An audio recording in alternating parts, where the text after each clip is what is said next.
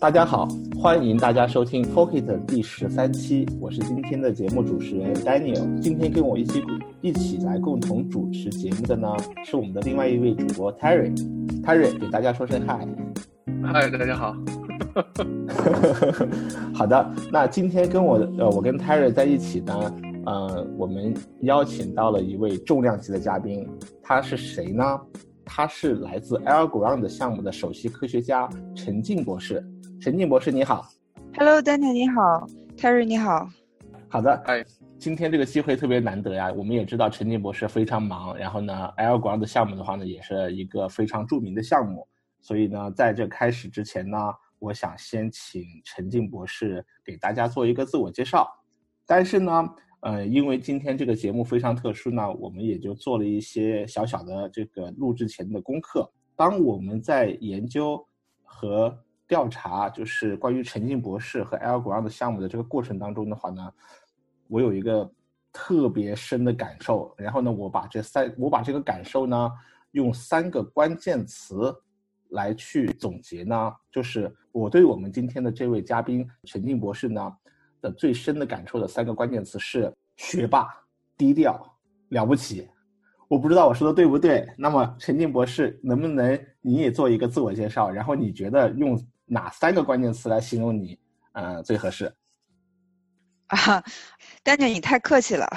我我我真的我真心的感觉到太了不起，太厉害了。这个我们可以稍后再聊。但是陈静博士，请继续。OK，啊，嘿，啊，我是陈静，大家好。我自己的经历其实很简单了。我现在在 Algorand 是 Algorand 的首席科学家，负责一些科研方面的工作。在这之前呢，我在纽约州立大学实习分校做 faculty，现在是在从实习在 on leave。在那之前呢，我的就是在学生阶段嘛，本科在清华计算机系，呃，研究生也是在清华计算机系，博士在 MIT 读完之后呢。在普林斯顿的高研中心做过一年的博士后，然后就去了实习，然后就在实习一直到现在，很简单的经历。好的，那我我比较期待的是陈静博士，你可以用三个关键词来概括一下你的经历吗？刚才我我觉得我好像已经已经说过一个了，就是说，我觉得自己是一个比较简单的人吧。嗯，我觉得简单算是第一个。嗯，嗯，做事情也好，生活也好，反正都比较简单。第二个呀，我觉得可以说好奇吧，就是我觉得我是一个好奇心蛮强的人，好奇心蛮强的人，不管是做做学术也好。工作方面选择工作的内容也好，生活里面也好，可能都是比较好奇的一个人。第三个，我觉得可以说严谨吧。我觉得我是一个做事情比较认真的人，嗯，要么就不做，要是决定了如果要做的话呢，那么肯定会啊认真的去把它做好，基本就是这样。很赞啊，呃，简单、好奇、严谨，我觉得这个也符合我们对陈静博士的印象啊。所以这三个关键词总结的非常好。刚刚陈静博士，你说你有，你刚才介绍的是你的这个学学术和学业经历啊，但是呢，你的这个经历的话呢，能不能给我们介绍一下你在历段经历中的话呢，主要的这个领域是什么？比方说你在不同的阶段你做的这些学学术的领域。啊，好的，我硕士的时候做的是偏密码跟网络安全方面的工作。还涉及到很多关于硬件方面的，像包括使用 FPGA，就是可编程的器件，实现了一些就是密码方面的，比如说椭圆曲线、linear pairing 方面的一些设计的一些签名也好，加密算法也好，啊，这个是这个是在硕士期间。博士期间的主要工作是关于博弈论的，博弈论和机制设计，这个就属于计算机跟经济学方面都涉都有涉及到。我自己现在的研究呢，也是在博弈论跟机制设计方面比较多，然后还会是有密码有一些分布式计算有一些，当然现在在做区块链嘛，所以分布式计算还有那个智能合约、程序语言设计这些方面都会涉及到。嗯，我们在前期呃在准备这档节目的时候呢，我们对陈静博士的学术背景做了一些小小的调研，然后有一点呢是让我非常的惊讶，就是陈静博士其实经历过或者说涉猎过非常多的领域，从密码学到博弈论，包括数学，还有刚才陈静博士自己介绍的，他还接触过硬件方面的东西，FPGA 方面的东西。同时呢，跟博弈论相关的还有经济学，包括现在的嗯，在区块链行业当中会涉及到的一些相关的科学。我就很惊讶，陈静博士，你能不能数一下，你从求学阶段到现在工作阶段的话呢，你到底呃严格的说，如果分门别类的说的话呢，你涉猎过多少个领域？这个实在是没数过。其实说起来，我自己也也说我是一个好奇的人，所以我对很多问题会感兴趣。嗯，之后呢，有些可能做了之后做出一点东西来，有些可能。做了之后没做出什么来，那么大家也就不知道了。其实我刚才在问这个领域的话呢，是一方面是真的觉得，嗯，你的这个经历让我感到惊讶，因为光是从博弈论到经济学，在我看来的话呢，就是一个非常，嗯，不简单的一个学科。然后呢，再到密码学，甚至包括硬件，这个跨学科的跨度非常非常的大。之所以我非常关注。这个点呢，是因为陈静博士，他首先你是在一个国际知名的这个区块链项目当中承担首呃作为首席科学家，同时呢，你也是作为一位华人在中国读书，然后再到美国去求学，最后到博士，我就觉得整个这条路的话呢，给我感觉是非常让人 impressive，非常的了不起，所以想就想多让你多谈一谈，就是你怎么会有这么多的经历的话呢？这一个感觉是是让我们觉得很不可思议的，我不知道你会不会这么想。其实这些东西对于我自己来说，做哪些东西并不是啊拍拍脑袋，今天做这个，明天做那个。呃，我做的东西里面，在我自己看来都是挺有关系的，呃，就是关联关联挺紧密的。嗯，可能对于不了解的人看起来是离得很远，但是对我自己看起来。这里面的关联其实挺挺自然的。嗯，说到关联性的话呢，就是陈静博士，你能不能就刚才你提到的从密码学到博弈论这几个点的关联性，你能不能说一下，从你的角度告诉我们，从你这里来说，它是怎么关联在一起的？嗯，其实这个问题我自己也是在后来之后才返回头去看，也是才意识到，可能对我自己来说，我特别感兴趣的一个。方面是是关于，比如说很多人或者是很多的实体也好，或者是很多的机器也好，多方的交互交流，还有决策互相的影响，这些东西不管是在网络安全，还是在密码，还是在博弈论里面，都是很基本的现象。就比如说密码里面，它可能会讨论到加密、解密、签名跟验证，像零知识证明还有交互式证明，这些里面都会涉及到很多不同的行为模式。嗯，然后在在博弈论里面呢，也是会很自然的有多方参与进来，嗯，大家做做决策，然后有各种信息的传递。嗯嗯嗯。对我来说，这些都是非常的，就说这种这种多方之间的交互是一种非常自然，然后非常有意思的东西。所以我从一开始的时候做密码，密码里面的这个多方交互的模型跟博弈论不太一样了。密码里面是要么诚实，要么恶意的，就是说一个人他要么是完全的不作恶的，要么是想尽办法来打破这个系统的。嗯。呃，做密码的时候，就是说完全是在这个模型里面去做。逐渐的接触到一些博弈论方面的东西，发现它的模型不太一样。有的时候，在我从密码的角度出发，跟就是我在跟朋友之间讨论到不同的学术问题的时候，有的时候从密码出发，有的时候从博弈论出发，然后大家的讨论问题的题的角度是不一样的，用的模型也不一样。经常会发现说一个问题在这边很严重，而另一边。就直接在模型里面就已经不考虑了，所以我也会觉得很好奇。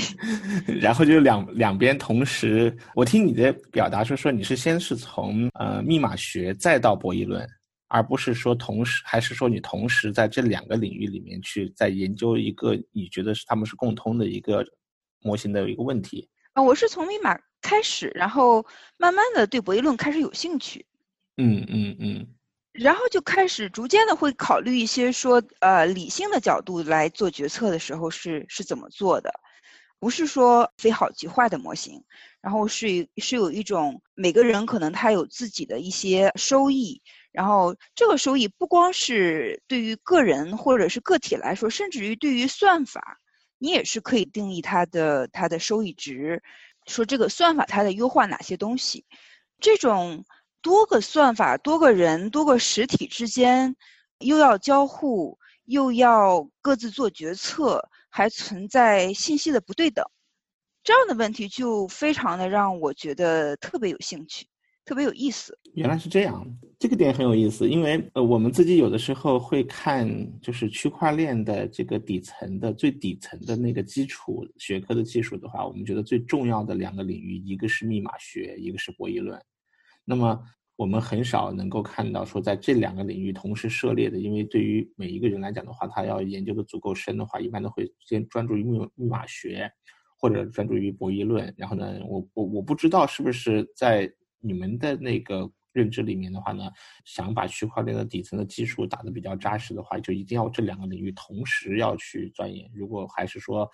嗯，你只需要 focus 在某一部分，这是我一个比较好奇的问题。从你的角度怎么看呢？其实我觉得，从大的架构方面，如果要想把每个方方面面都都照顾到，思维不能局限于只是一个单纯的模型。比如说，我们在分析安全性的时候，我们会分析它的用用密码学跟分布式计算里面常用的这个好坏的这个模型来来分析。嗯。然后有的时候涉及到啊区块链上面的经济体制的时候。就需要用到博弈论的理论来分析。我不觉得一定要局限在某一个模型里面。嗯，有哪个模型是针对于要解决的问题比较适用哪个方面，就就需要用哪个方面。哦 OK，嗯，明白了。不拘泥于一个具体的模型，然后哪个是哪个哪个模型能解决问题更适用，就选择哪个。那陈静博士。我们现在讨论的主要是你从实在呃涉猎到的这个密码学到博弈论，但是呢，就你个人而言的话呢，你觉得密码学的对你在学术研究过程中和博弈论过程中哪个领域的挑战更大？为什么呀？嗯，其实哪个领域要做深，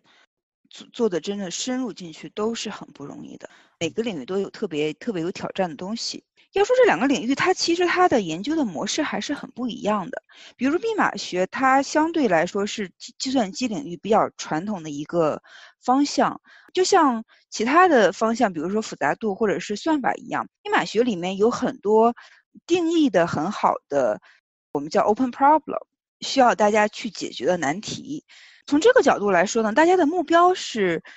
比较明确的，就是很多人都会去试图解决这些东西。呃，说说这个是挑战呢，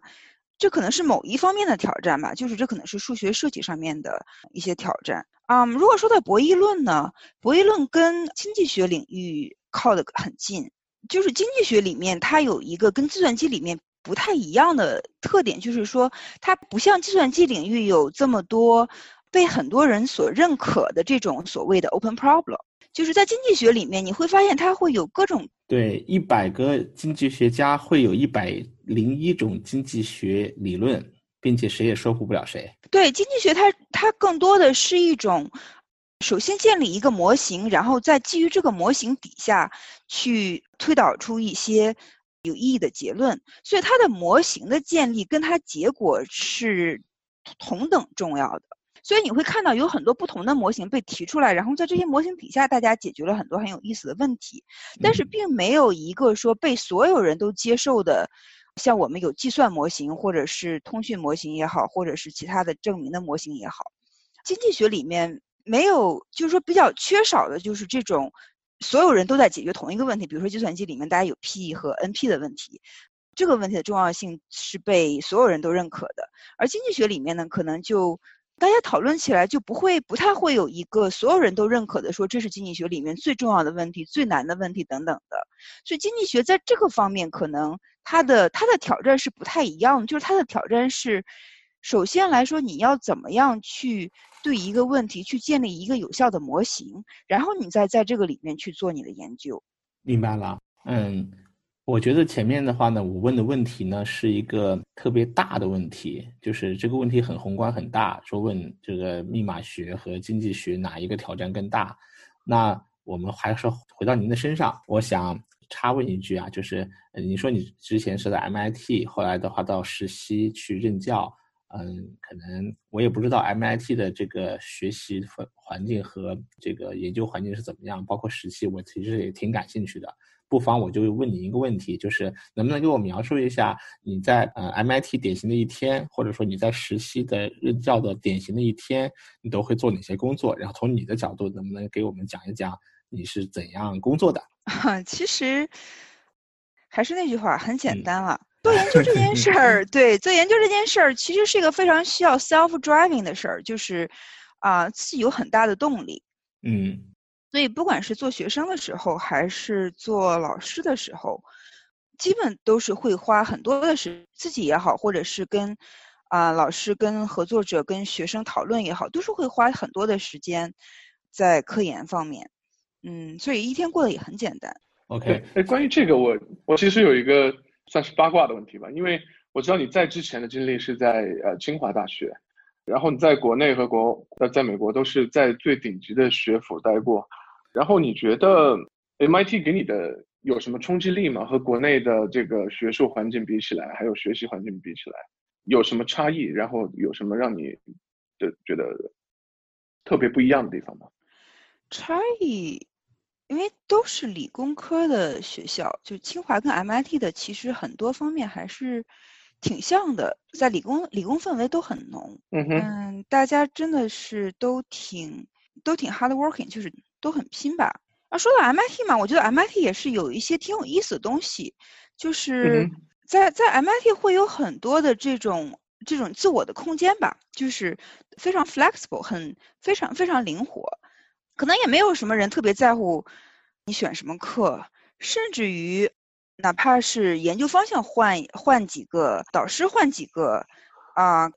总之总之只要是自己能找到适合自己的研究领域。学校也好，系里也好，甚至于导师也好，都是很灵活的，都是很灵活的。OK 啊，啊，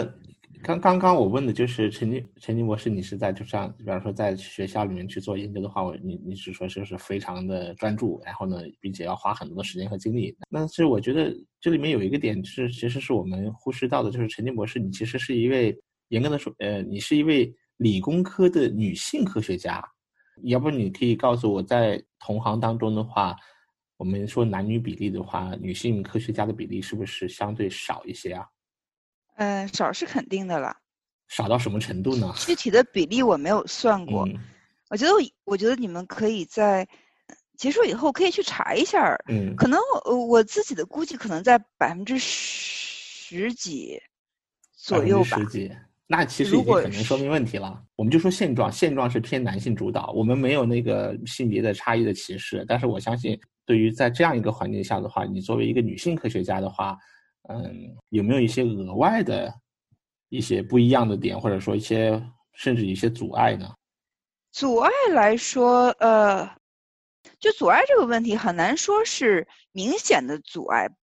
其实很多的时候是收到了很多方方面面的暗示。周围的人，或者是社会上的，就是风气也好，对于女生做理工科，特别是做科研，有的时候是会有一些暗示，有的时候是会有一些，比如说可能会担心女性需要平衡家庭跟事业方面的关系等等的。啊，这些问题其实对于男生来说是很少被问到的。是的，啊，但是女生就会，大家大家就会经常会问到女生这样的问题。另外一种就是说暗示呢，可能小的时候。这样一些的收到这样一些的暗示吧，可能到了真正进入了学术界之后，可能大家对这个问题还是比较有有一些认识，所以反而就少一些。就是可能你们不会有这种体会了，就是 我不知道，我不知道现在女生会怎么样。就是从小就会被人暗示说女生不适合学习学习理工科，然后女生一定会怎么怎么样等等的。啊，我只能说这种现象。我个人并不认同，但是它可能真的是一种现实的存在，然后有一些现实的因素确实存在。呃，之前跟你聊过的经，就是你有一些呃女性科学家的这些组织，好像你在里面也担任过顾问和经理，然后有一些专门就是为女性专门设立的一些一些这样的组织，对不对？对，这也是大家就是说，不管是学术界还是工业界，对这个问题也是有有比较深的认识，然后会就是 bring up the awareness，就是会给女性工程师也好，科学家也好，会有一些交流的机会，然后这是一种怎么说呢？是一种 peer 的这种啊，创造一种环境吧。嗯嗯，就好像男生可能觉得做科研是一个大家周围全是男生，然后大家都在做科研，觉得这是一件很自然的事情。然后女生如果在这些就是说这种组织里面，她会找到就是说会会找到很多的志同道合的人，就是说这个 career path 也是一个很好的一种支持。明白了，但是我觉得这这个问题就我自己的个人观点的话，我觉得陈静博士的话呢，作为一个女性科学家的话呢。达到今天这样一个非常让人瞩目的一个成就的话，并且还是作为就是呃少有的女性科学家的，这在这个领域里面少有的女性科学家，我觉得是很件很骄傲的事情，这还也是一件非常让人让人感觉到自豪的事情。我是站在我们中国来自中国的这些在学术上去追逐更高的成就的这个角度来去看，我觉得陈静博士是更加了不起。啊，我觉得这个其实很多时候还是需要大家去努力做点事情的。嗯。就是说，举个例子吧，比如说有一个很大的国际会议，就是呃，为了纪念 Grace Hopper，我不知道你们知不知道哈？哎，你可以介绍一下吗？Grace Hopper 这个 conference，我可以给你们搜一下，然后你们可以在嗯，在稍后我们可以把它附在那个文档呃，附在这个这一期的播客节目的那个文案里面，我觉得没有问题。那我们可以先继续介绍。嗯，对，Grace Hopper Conference 就是说，Celebration of Women in Computing。Grace Hopper 这位，她她是一个很很了不起的女性的计算机工程师。你们可能不知道，就是说，计算机里面我们天天说 debug，bug 这个词儿，最开始的时候是 Hopper 他在自己的计算机的机箱里面发现了一只 bug。然后后来这个 bug 就变成了。您说计算机中 debug 的这个事情，我突然想起了，确实我我是看过无数好多次，确实如此，是这样一个一个事情，就是有一位女性科学家找到了这么一个昆一一个虫子，然后呢，然后叫 bug，然后就以此来对计算机中的一些问题来去命名，并且是一个女性科学家，而且为了还特别为她还做了个纪念。然后，然后这个这个事情最后被变成了一次一种一一种组织，然后一种一种一种 conference。对，现在大家每年都会有一个很大的 conference，以它的名字来命名，就是学术界跟工业界的，就是有很多的学生去参加，也有很多的学术界跟工业界的 faculty 跟工业界的很有经验的工程师都会去。嗯嗯，了解了。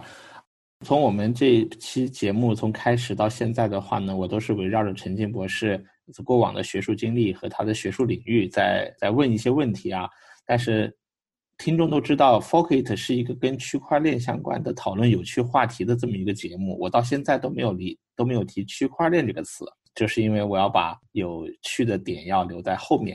啊，陈静博士，你我知道，就是博弈论到密码学到博弈论的话呢，其实都是跟区块链的这个底层有息息相关。区块链是依赖这两个这两个领域的一些成果才能构建起来的。但是你在研究这两个领域的时候，你当时是为了去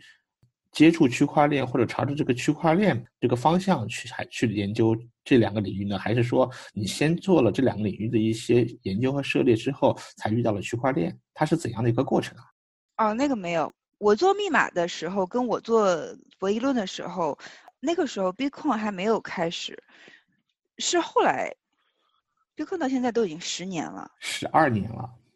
十二年真是挺快的。是也是后来才关注到、了解到区块链这个方面。一开始关注也是从研究的角度来关注的，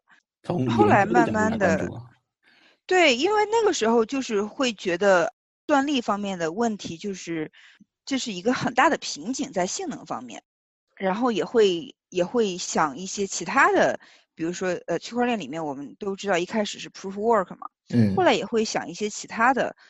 甚至于包括像用这个 memory access，就是用用这个存储空间访问的方式来做一些验证方面的工作，包括后面一起做了这个用 proof stake 的方式来做，就是说从这些方面会考虑怎么样提高区块链的性能方面的东西，这个是基本我的切入点跟就是说。并不是从从这个 token 的角度，并不是说从一个投资的角度来来切入，而是主要是从 research 的角度，从科研的角度对这个东西开始慢慢感兴趣的。哦，其实我很好奇的一点是这样的，就是，呃，首先你你肯定是就是这两个领域，呃，相关的领域有涉猎之后，它是一个自然而然你就会去看区块链相关的一些东西呢，还是说有一天突然一个机缘巧合，比方说一个人给你介绍说有一个区块链的这个东西，它底层使用了密码学和博弈论，或者说你的一个比方说朋友，或者说你基于某个机会，你一下子就进入到了区块链这个领域，那一定是有有这么一个转折点。这么一个转折点有是否存在啊？这个好像没有特别很大的、很明显的一个转折点，因为，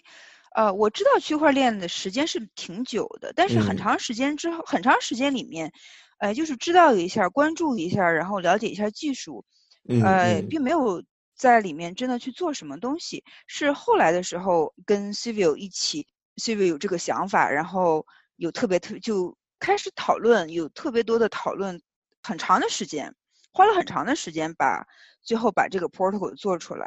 那能介绍一下这个 protocol 吗？当时是做了一件什么样的事情呢？呃，就是做我们的共识协议。就共识协议里面，它有很多的呃模块，比如说这个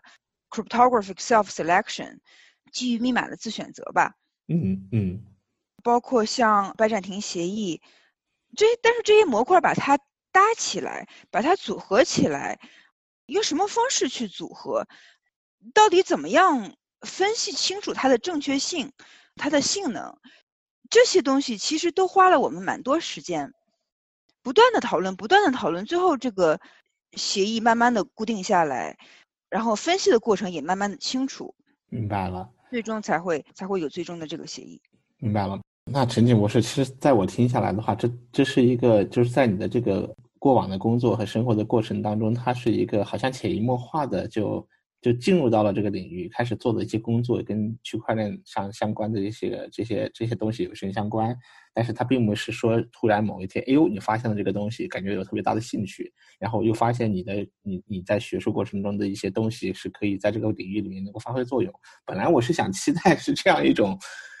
这样一种一种情况，然后还想问一下说，OK，那从你。从陈静博士的角度来讲的话呢，你是从学术领域进入到区块链领域的，然后呢，我们也知道有很多其他的一些项目的话呢，他们是从工程领域进来的。但是我这里先展开不展开这些讨论啊，我其实刚才问那个问题的时候是想问一下，就是我们对你的这个学术的这个这个经历有一个小结，呃，能不能聊一下啊你的这个学术相关的这些呃背景和经历在？从里面进入到区块链这个行业里面的话呢，这个过程有没有什么可以，比方说 take away 的这些观点，然后呢，或者一些建议？因为我觉得可能还有一些其他的一些在学术领域里面在做这方面研究的人，将来也可以呃把他们的研究的成果放到区块链这个行业当中来。那你有没有什么建议可以给到呢？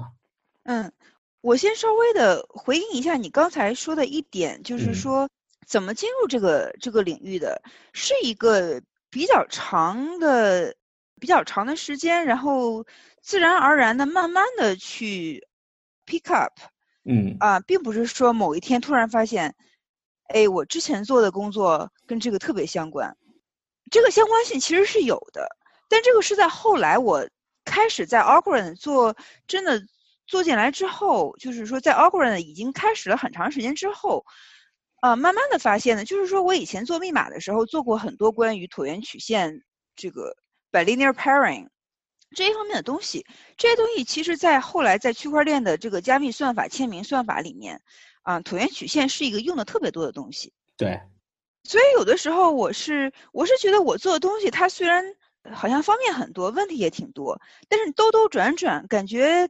都是那那一个小的很小的，就是感觉世界很小。嗯嗯，转来转去，之前做的东西全部用得上，然后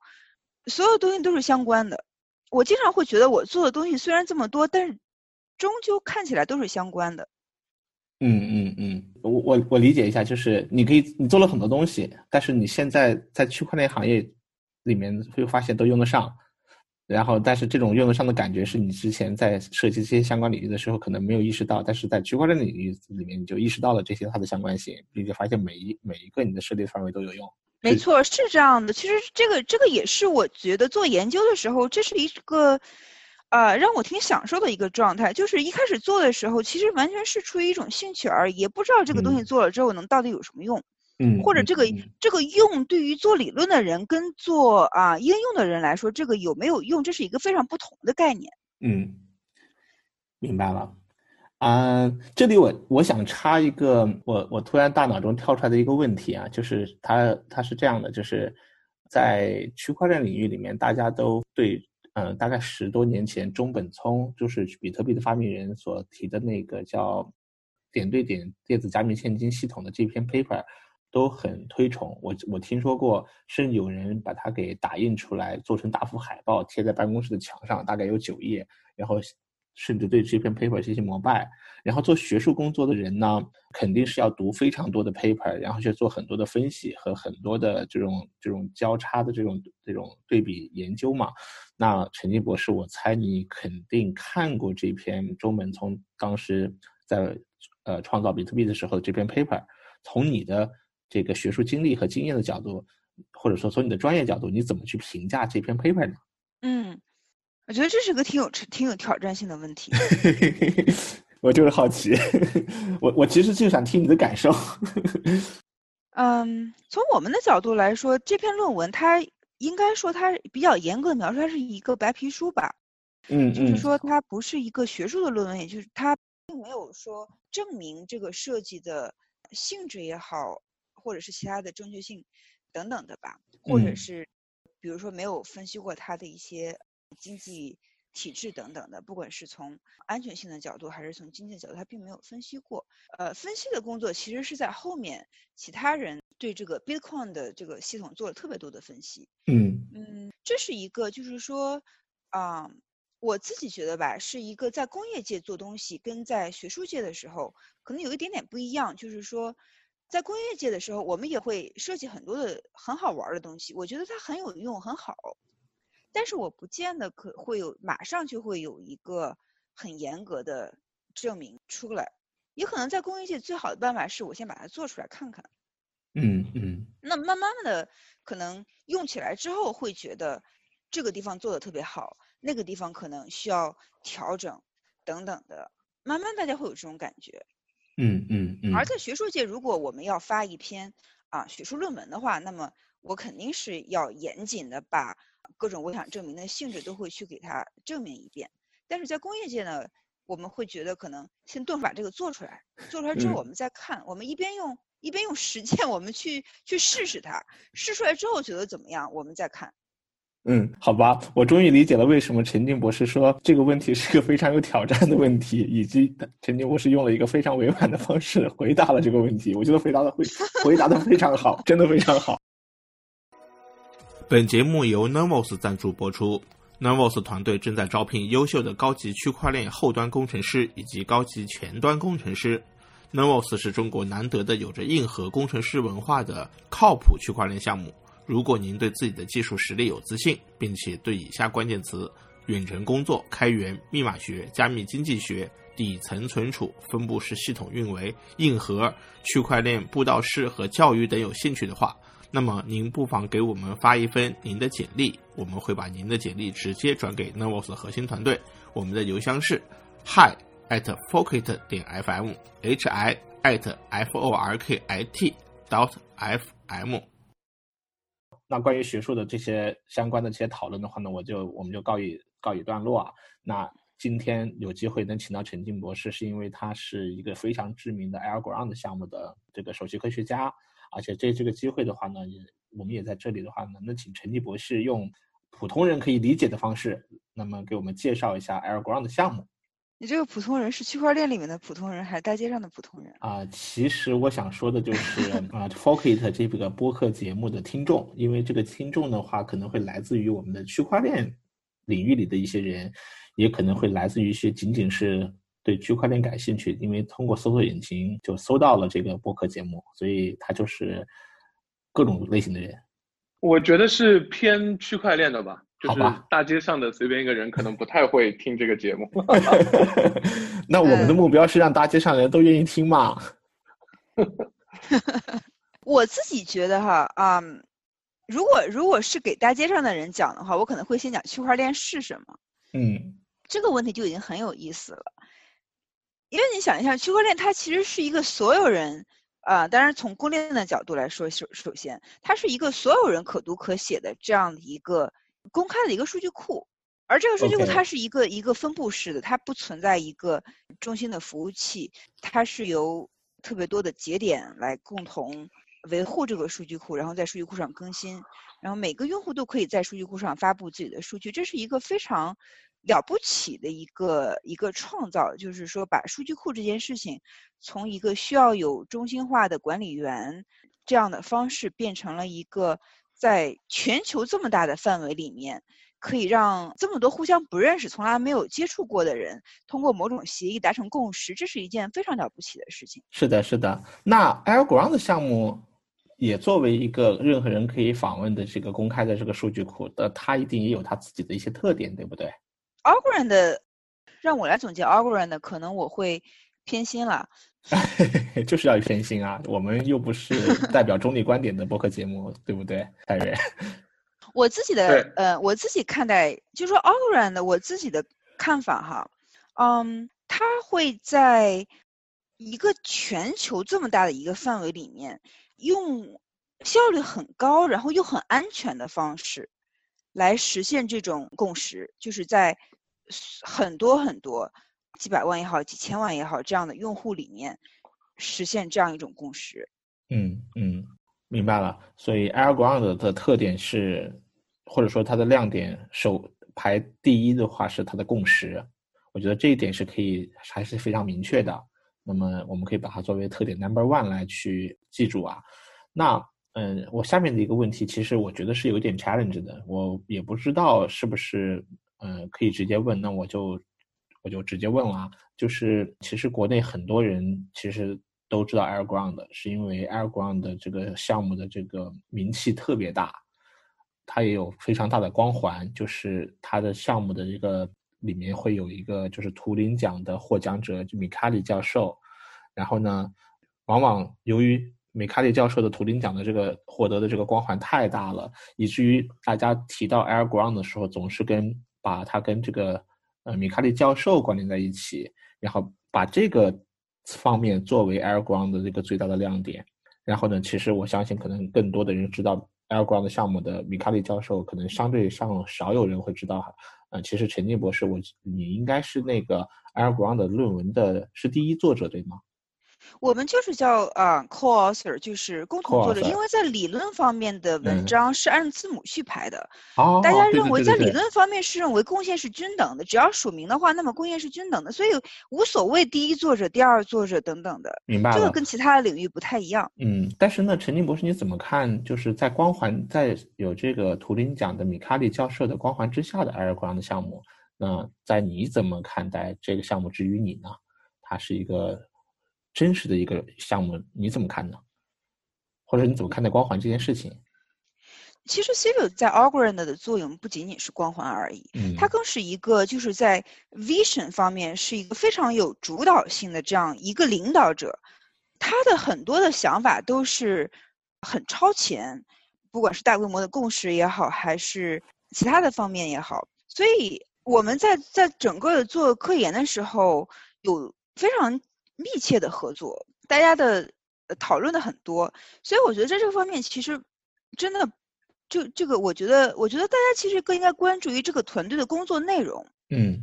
就是整个团队不光是科研方面，然后包括工程团队。其实我觉得大家看一个团队，更应该看的是这个团队的这个 deliverability，就是说，交付能力。对能不能实现我们说的我们要做的东西。但是，嗯，就是米开利教授对陈静博士其实是影响非常大的，然后这这一点是毋庸置疑的，对吧？Civil 是我的博士导师嘛？嗯嗯嗯，呃，可以多讲一讲你们这个这这方面你们有怎么样的一个合作吗？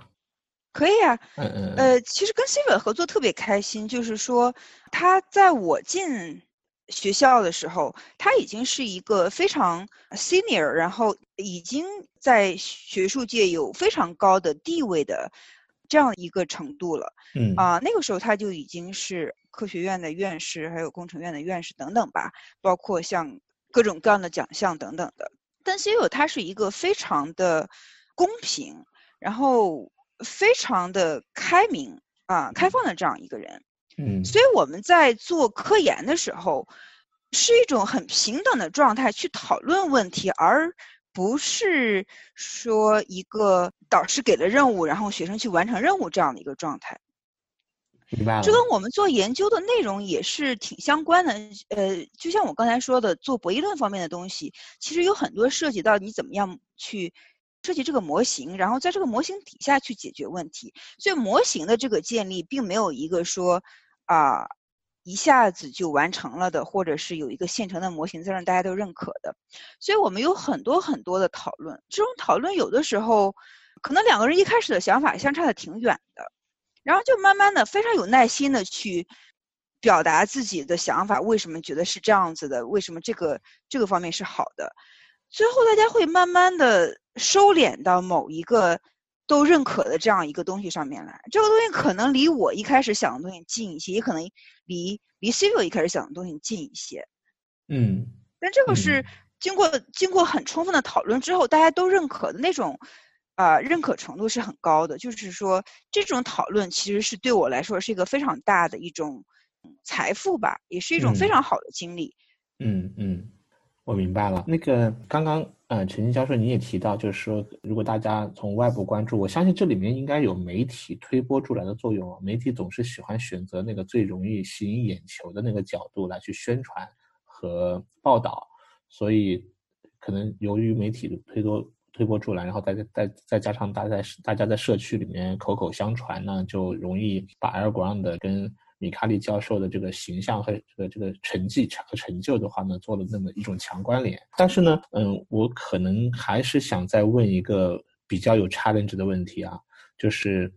在我们区块链这个领域里面的话呢，就是 Algorand 不是唯一的一个在学术方面非常啊底蕴非常深厚的一个项目。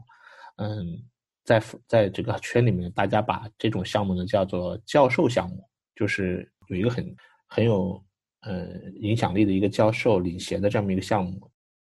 嗯，我相信可能陈静博士你可能听说过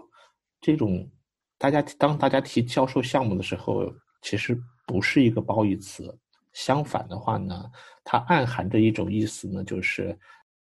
教授类的项目是站在学术的角度来去做事情，而不是站在工程的角度做事情，而团队呢要讲究你的这个 deliverability 交付能力，所以。肯定有对 Air Ground 的工程，呃方面的这些，呃先天的质疑。那么，能不能请陈静博士也呃介绍一下 Air Ground 在工程方面的一些一些信息，以及你怎么看待这样一个观点？或者说，你有没有办法能够证明说，呃，其实虽然你有这种呃学术的背景，但是你们在工程方面的话，你也有你们自己的特点？嗯，其实这个问题蛮好的，因为我们确实是。遇到过，就是说，当大家对一个项目不是很了解的时候，肯定会尽量的给他贴一个标签儿，然后以这个标签儿去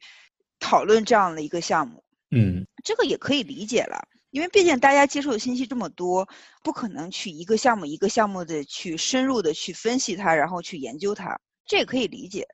但是具体的 u g r a n d 呢，其实，在不光是学术方面，我们就是说做的比较严谨吧。工程方面能力其实是一个让我非常骄傲的东西，就是我们的工程团队非常强大。可以举一个例子，就是说我们在做完了我们理论方面的这个设计之后，我们其实是花了很长的时间在学校里面把这个系统实现了出来，把原型做了出来，是在系统方面的原型验证已经完全通过之后，然后我们才开始寻求商业化。就这个过程，你在很多的区块链项目里面，我觉得不是很常见。就是说，通常大家可能有白皮书，那么我可能就可以去开始去走商业化的路子。我们是在做完了原型验证之后才开始做的，所以我们从一开始做商业化的时候，我们就已经非常清楚这个东西是可以做得出来的，可以做好的。是有了这样的工程方面的信心之后，我们才开始真的推商业化这件事儿。明白了，就是先把这些东西都搭起来了，然后再去再去做宣传和和市场，对吗？嗯，你你可以这么认为，就是说，其实从从一个学术的一个理论方面的设计跟真正的一个工业化的产品之间，这个路其实是挺长的。嗯嗯，我们在这个过程当中的原型设计，其实做过好几版，就是说一开始的时候理论原型出来了。做了一版内部的这个原型设计，大家认为这个理论方面的这个性能是可以实现的，那么我们才开始做做工业化。然后开始做这个商业化之后呢，并不是说原来的代码直接拿来用就可以了，因为做原型验证的代码，跟你真正做过就知道，做原型验证的代码跟产品级的代码它是不一样的。对，这个很明确，就是。就是做 prototype 和做 demo 和 production ready 的话，其实中间的这个 gap 其实是非常非常深的，这是天壤之别。对，所以我们中间花了很长的时间，做了非常细的这个从系统方面的原型到工业化产品方面的这个代码之间的这个转化。这个里面也有好几家就是第三方嘛，会有第三方的这个这个代码的这个审审计部门。来帮我们做测试、做做验证，所以是花了很长的时间，做了一个非常严谨的这样一条路子，把它走通了。嗯，其实我在问这个就是 AirGround 在工程方面的这个问题的时候，我其实想也想了解一下，能不能介绍 AirGround 的工程团队？我其实是我自己的角度，我更好奇啊，有多少人？他们是谁？或者说，嗯，几个你认为最最典型的这些？呃，优秀的工程师，那他们都有些什么特点？我就我不知道陈静博士对工程团队是否了解，可不可以做个介绍？可以，可以。嗯嗯。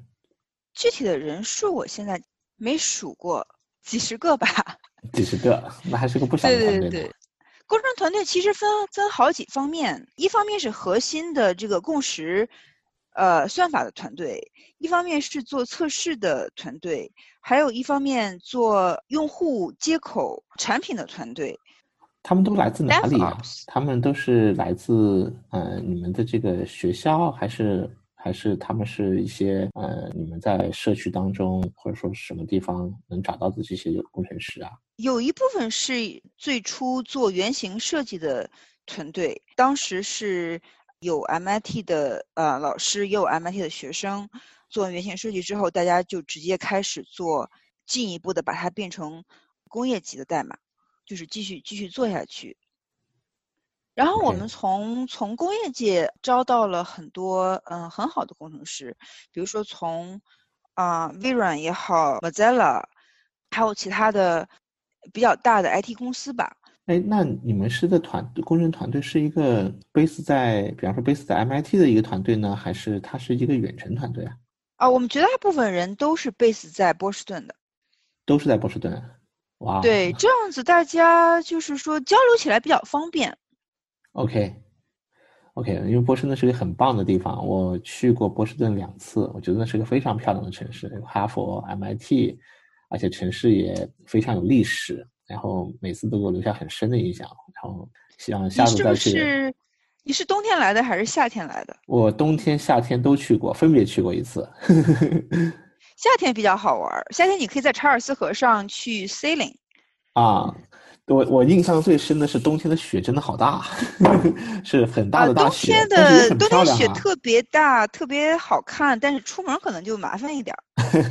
嗯，OK，但是我觉得就是下次再去波士顿的时候，一定要找机会看有没有这种机会可以去拜访 AirGround 的团队，然后可以面对面的去交流和学习。没问题啊，欢迎欢迎啊！波士顿这边其实做区块链的就是。大环境挺好的，对对对。嗯，MIT 学校里面有很多人在做研究，然后周围有很多的区块链的创业公司吧。我们也有很多的 partner 也是在 Boston。嗯嗯。OK，我还有一个这个问题可能是有点八卦了，就是 我也不妨试试问一问，就是就是当 AirGround 项目刚刚出来的时候，有一个传言，传言说呢，说我们 L Ground 项目的话呢，它的这个就是安全呢非常有特色，或者说它有非常强的特点，它可以没有经济模型。我不确定这个传言是怎么出来的，是被谁说的，但是就是在这个坊间有这种传言，说 L Ground 可以没有经济模型。但是我们知道区块链的话，你肯定是一个有经济模型的一个系统，所以我不知道当时为什么会有这样的误解，以及呢，AirGround 现在呃，我听说是有了一个新的一个经济模型设计的一个推出，能不能请陈静博士先澄清一下误解，或者说也对现有的经济模型做个介绍？我觉得大家在提到经济模型的时候，可能。就觉得它是应该是像 Bitcoin 是怎么做的，或者是 Ethereum 是怎么做的，然后就以这样的模式、这样的传统吧，嗯，去把它给用到新的这个区块链的系统里面。比如说，呃，比特币它是通过挖矿，然后它会给挖矿的人很高的奖励，类似吧。就是说，然后大家会发现 a o r t m 诶没有没有对于这个参与共识的人给。明确的奖励，然后，然后就从这两点的比较来说，然后就得出了一个结论，说 algorithm 没有经济模型。事实是如此吗？我觉得这是一个可能会有一种先入为主的概念吧，就是说提到经济模型，想法就一定是像比特币那样子的奖励矿工的方式等等的。嗯，但我觉得不一不一定，经济模型这件事情其实有可以有很多不同的可能性吧。我自己并没有拘泥于说一定要奖励矿工也好，奖励某某一个特定的群体也好，因为像嗯 proof work 这样的产生区块的方式，它决定了它一定是要给矿工很大的回报，矿工的这个挖矿的成本首先才能够被被弥补掉，嗯，不然的话，那么矿工是没有没有没有任何收益在这里，他他是在很大的投入进去，那么。你必须要给他这样的这样的回报才可以。嗯，但是像 Algorand，因为因为这个公式算法它实在是特别的轻便，计算效率很高，不需要挖矿，然后计算计算速度也很快，不需要有特殊的这个硬件的投入。比如说我自己的笔记本电脑，我就会可以在上面做一个 node，就这个是完全够用了的。嗯，所以就我理解啊，没没有必要说对，没有没有必要说一定要给大家说，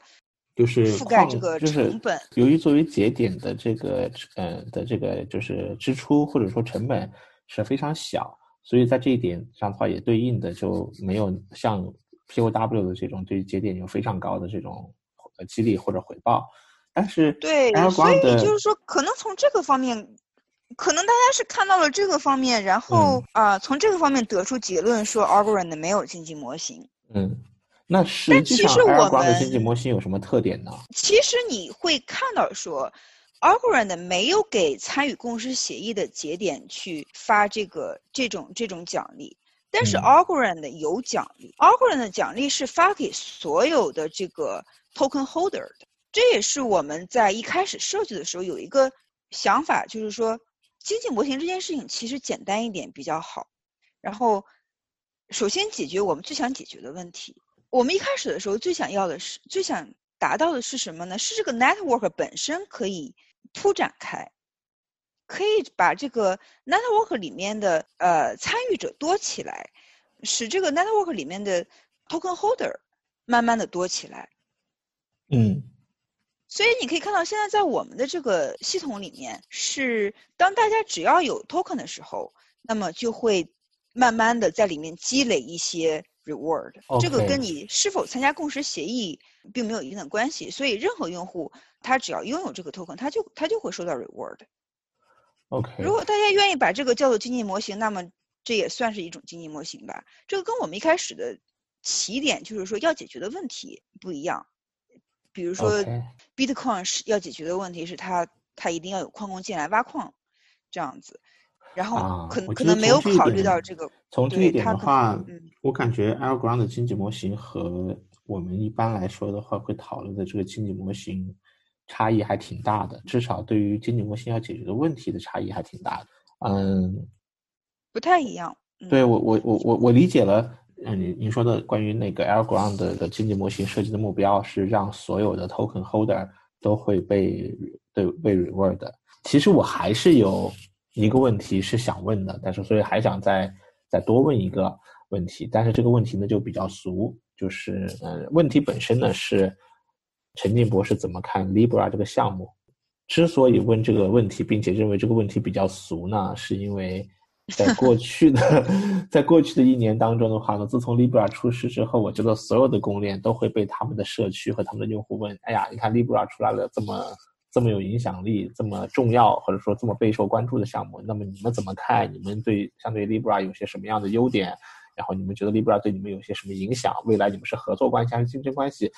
大家真的很关心这个问题，所以我其实是被反复问过无数遍。但是今天呢，我把这个问题抛给陈静博士，我相信你也可能也会被问过无数遍。嗯，但是我就想了解的是，AirGround 站在 AirGround 的角度看 Libra 是怎么样一个观点，以及 AirGround 最跟 Libra 有些什么点是不一样的，并且 AirGround 认为自己是对的，或者说认为自己是更坚定的那个点。我是很想了解，嗯，我就随便说一下自己的想法吧。嗯，其实我觉得 Libra 出现是好事儿。呃，在区块链这个领域，有这种比较大的声音发出来，这不光是给区块链整个领域本内部，它是给外部造成一呃带来一个很大的影响。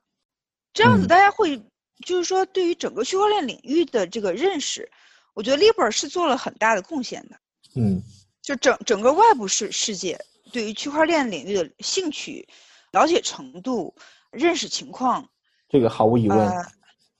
对，它是它是有很大的影响的。对，我觉得这个观点的话，我我给别人去讲的时候，我经常会这样讲啊，我说呢，就是我我在这个领域里面已经六年多了，从这过去六年当中，我觉得我们这个区块链的这个领域，呃，用户啊、认知啊、规模啊，是在不断的扩大的。虽然它成长的很快，但是它今天依然还是一个小众的领域。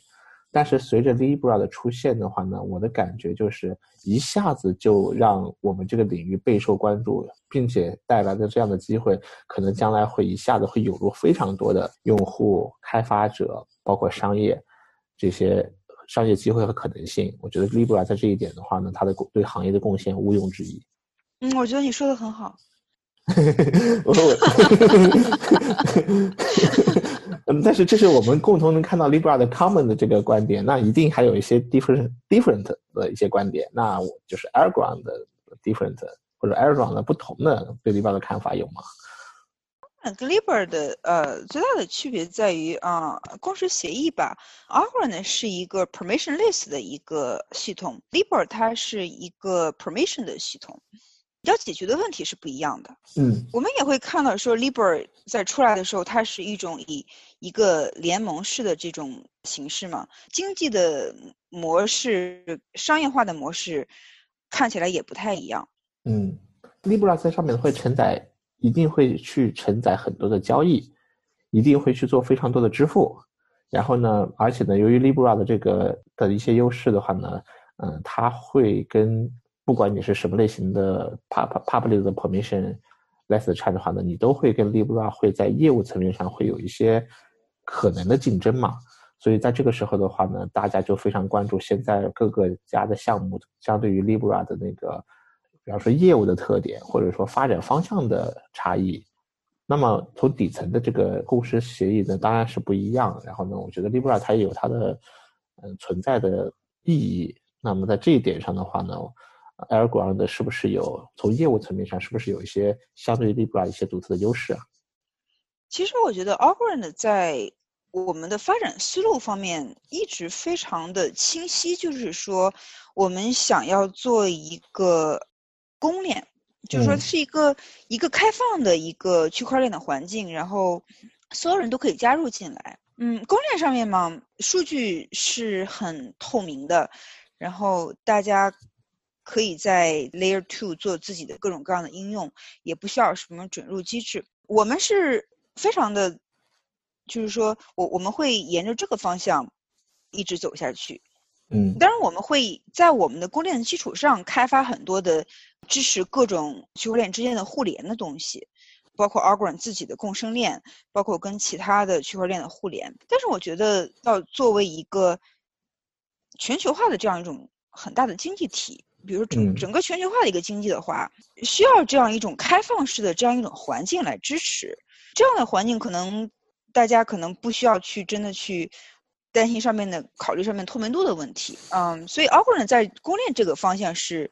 想的比较清楚的。嗯嗯啊，那刚刚陈静博士你提到了 Algorand 未来会做一些，比方说共生链，那你方不方便借这个机会的话呢，就是可以介绍一下的，比方说近期的一些特别重要的动态，或者包括未来的或者下一步的一些重要的一些规划。然后这是作为我今天最后一个问题。好呀，好呀，嗯，简单的说一下吧。嗯，刚才提到了共生链，这个是 Algorand 对于企业方面的可能需要有一个嗯自己的这种小环境的这种需求的一提供的一个解决方案。嗯，Algorand 的主链是作为一条公链，它的透明度、它的这个分布式的系统是一个没有准入的。如果比如说有有些企业有一些机构，它出于隐私的考虑，可能需要有一个自己的环境，嗯啊，来管理自己的数据，然后用户的准入机制，比如说有些像金融服务，它可能需要有用户是一呃是是有这个一定的许可才可以作为用户。可以可以使用某些应用的啊，这些准入机制都是都是很 make sense，就是说，金融方面是很有有它的必要性的。所以我们的的共生链它本身是给这样的应用提供的一个解决方案。它的做法呢是，共生链本身它是一个 permission 的这样一个环境，但是共生链会通过 Algorand 的主链。跟其他的 Algorand 上面的共生链有很好的互联性，所以就可以通过主链在共生链之间可以传递数据、传递资产或者是传递票据等等的吧。而且共生链本身的数据的完备性也好啊，安全性也好，首先它自己内部有一个它自己的这个基于 Algorand 的共识协议来来保证。另外呢，也可也会通过 Algorand 的主链来给共生链做，比如说 fingerprint。通过这种方式来给共生链提供另外一层的这个安全保证，所以 Algorand 的主链加上共生链会是一个比较大的这样一种互联的环境，它既保证了这个主链的透明性，然后也给共生链足够的自己的这个设置自己内部管理方式的这样一个灵活性。呃，那这个共生链的这个方这个这个这个这个方向发展的话呢，是现在在进行当中呢，还是说已经发布了，还是说？将在某一个阶段会发布呢。Civil 最近刚刚在啊我们的网站上写了一个 blog 来，嗯，给大家简单的介绍了一下我们这个共生链的解决方案。具体的技术的文档会在将来的时候发布出来。嗯，那是是会在二零二零年会哦，暂时还没有啊，暂时还没有这个时间时间方面的这个。我了解了，但是方向已经非常明确了，对吗？对对，OK，了解了。嗯，好的。对，非常感谢陈静博士今天跟我分享了非常多跟 AirGround 相关的话题，而且我们也问了很多带有 challenge 的问题。其实今天时间也差不多了，但是呢，我们的这个 Focus 的这个节目的话呢，嗯，有一个非常特色的一个收尾环节呢，就是叫 Pick 环节。而且的，这个配个环节的话呢，其实如果你今天已经听到这儿了，我相信你对今天的配个环节。会非常期待，是因为配个环节就是我们 Focus 的最特色的环节。那我们每一个今天参与的人的话，都会给大家带来一个他自己最近一段时间会最喜欢的一个东西的推荐。那要不今天就由我开始，在今天的配个环节呢，我会给大家推荐一个东西。这个东西是什么呢？所有的做程序员、软件工程师的人都会非常熟悉的，就是 CPU。但是我今天要推荐的 CPU 呢是 AMD 的 CPU 啊，严格的说呢是 AMD 在二零二零年发布的锐龙系列的桌面 CPU 和笔记本 CPU。为什么要在这个场合给大家推荐 CPU 呢？是因为在过去的十多年里面呢，我大概有拥有过七八台电脑，也大概七八台，但是我从来都没有啊使用过 AMD 的 CPU，我觉得这是一个遗憾。是因为首先呢，我我们觉得这个市场当中的话呢，有英特尔的 CPU 作为主导，同时有 AMD CPU 是一个竞争者的身份出现，嗯，市场有竞争，然后呢，通过竞争刺激相互之间的发展，我觉得这是好事儿。可是呢，在过往的很多年当中的话呢，AMD 的 CPU 的表现呢，嗯，会表市场的或者说它的产品的性能和功耗各方面表现呢，会呃弱于英特尔的 CPU。可是到了二零一九年、二零二零年，我们听到最多的一个词就叫做 AMD Yes。然后我身边越来越多的人说，我下一台电脑一定要使用 AMD 的 CPU 的一台电脑。然后我的我我要一定要上 AMD 的船，AMD 就是香，真香，非常香。是因为 AMD 在这一代呢，终于发布了一台从啊性能上，再到功耗上，再到各方面的话呢，全面赶超，甚至。完全后来居上的这一代锐龙的这个 CPU 产品，同时呢，它的价格又非常的亲民。这个价格亲民到什么程度呢？可能是在市面上一颗几百元钱的 AMD 的 CPU 的性能，可以达到英特尔的大概两三千块钱 CPU 的这个同等同性能，同甚至还能更好。所以我准备好了，就是等到合适的时候的话，我大概在今年五月份，我在等 ThinkPad 的。呃，锐龙系列的这个 CPU 的呃这个产品一上线，我马上会去订购一台 ThinkPad 的 AMD 的 CPU 的笔记本，然后 AMD 真香。然后我也强烈的谴责一下英特尔这家公司，作为一个著名的牙膏厂，在过往的十呃七八年里面，每一年只把 CPU 的这个性能提升几个百分点，三个百分点、五个百分点就发就发布一代新的 CPU，同时还发布新的这个主板芯片组。然后在市场上追求利益最大化，同时产品的这个一直裹足不前的行为，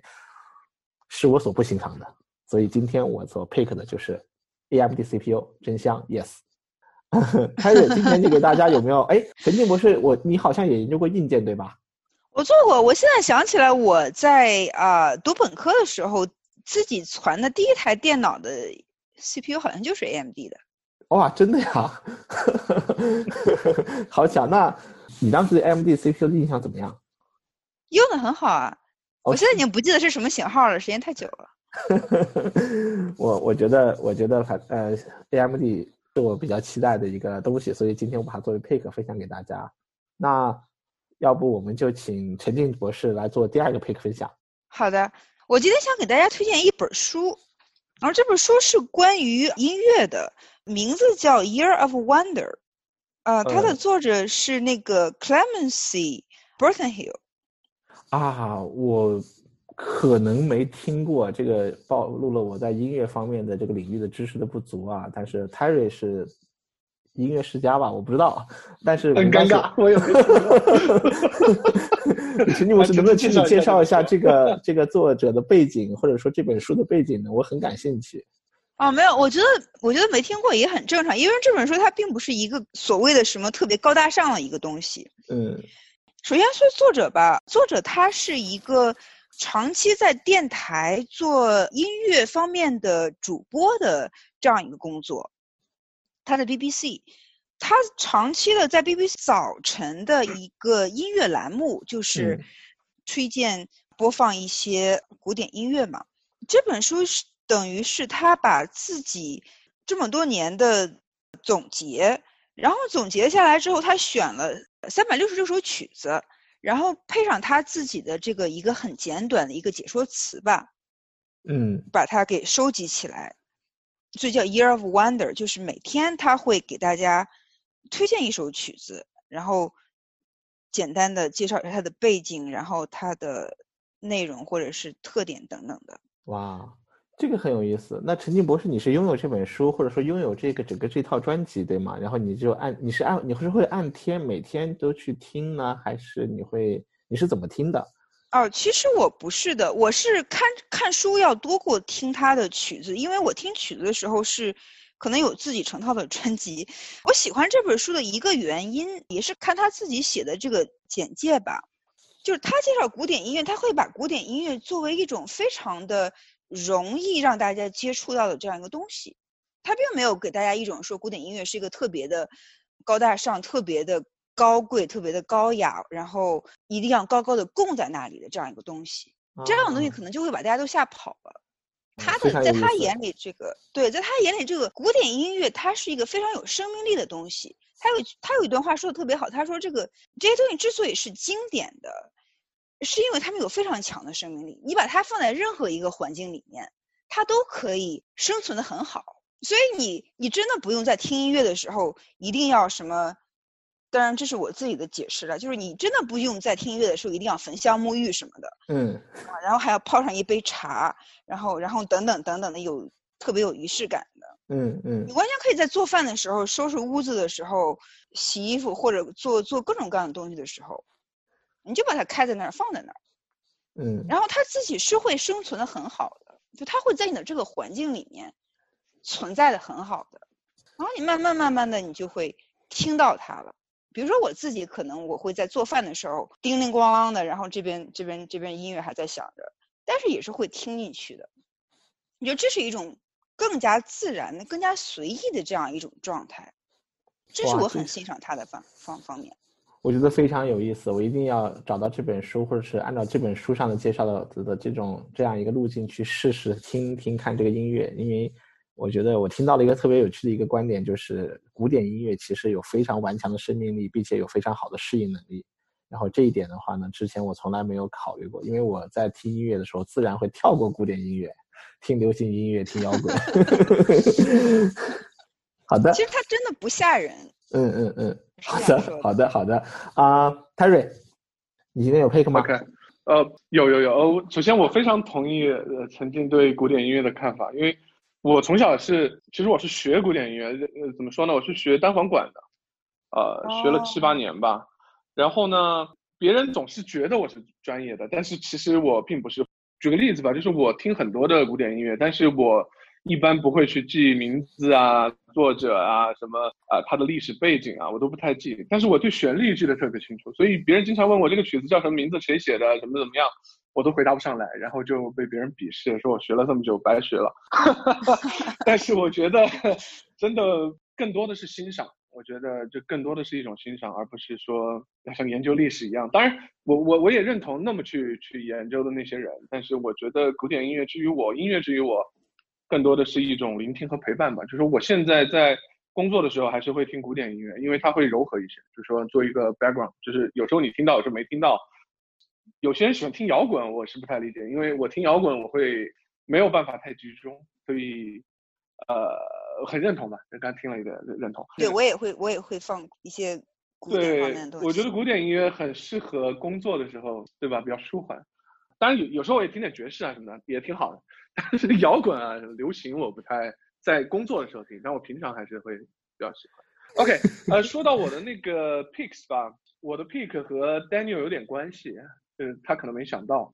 呃，就是他 pick 的是 AMD CPU 嘛，我知道是最新的一代。然后呢，我我这个人呢，支持东西，呃，支持一个东西，通常是直接买。然后呢，我就在前天就已经买了，就是我买了这个那个华硕的叫 Zephyrus 吧，G 十四，现在唯一能买到的一台最新的 AMD 的 CPU 的电脑。四九零零 H 吗？三十五瓦的那款，就是性能已经。就是秒掉了英特尔的所有的那一款，哇！我觉得就是一种支持吧，就是一种支持，因为我的主力机是一台 Mac 啊，那苹果它也不和 AMD 合作，在可见的范围，大概率会自己用自己研发的 ARM，或者有传言啊，或者是甚至是 RISC-V，anyway 都是他自己 CPU，可能未来他也没有机会用 AMD 了，所以我还是用着英特尔，但是呢。心里想支持 AMD，所以就去买了一台。原因也是我觉得在一个竞争环境吧，就说我我自己传机玩电脑也玩了这么十多年了，我觉得 AMD 真的是在这是它的第一次真正的超过了全面的超过了英特尔，所以我觉得要支持一下，就买了一台，拿来干嘛我还不知道，现在放在那儿。哇，泰瑞，你用的你选的这台电脑太高调了，你看我还在等那个 ThinkPad 的。的那个产品线上线，我看我觉得用着 AMD 加 ThinkPad 这种低调的感觉，对吧？你上来就这么高调。哎，你我跟你说，你你用 Mac 用久了以后，你会有一个什么样的世界观？就是你觉得什么电脑都好便宜啊，这个电脑和 Mac 比起来好便宜，对吧？你六千多，还是六七千？哎，六七千吧，anyway 人民币。但是你看一个 Mac，你要搞个什么 Pro，来不来就一万多两万啊！我操。所以好吧，又爱又恨吧，对 Mac。好吧，谢谢谢谢陈建博士，谢谢 Terry，我们今天也就到这里啊、跟大家说再见了啊。那么谢谢大家收听，然后谢谢诸位啊，谢谢陈静博士。谢谢大家，谢谢陈静。好，谢谢 Daniel，谢谢 Terry，谢谢大家，拜。